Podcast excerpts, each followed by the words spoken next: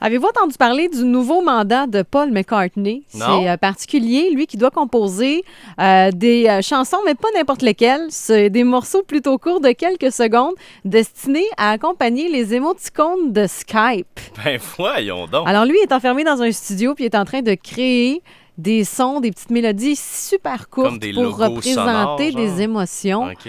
Et euh, il y a des vidéos qui circulent sur Internet où on le voit travailler là-dessus. Et au départ, il n'était pas certain d'accepter la proposition, mais il s'est dit, ben pourquoi pas? La musique, c'est une affaire d'émotion et moi, j'utilise beaucoup ça, les émoticônes. Alors, je vais essayer de relever le défi.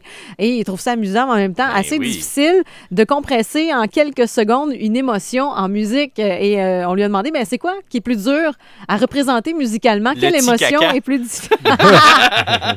il n'a pas parlé de ça. OK. Il n'a pas parlé de ça. Il a parlé du flirt Ouais. ou encore de la gêne. Tu sais, le petit bonhomme avec les joues rouges. Comment tu vas faire ça en musique? Qui, ouais. En quelques Un notes petit, seulement. un petit cri strident, je dirais.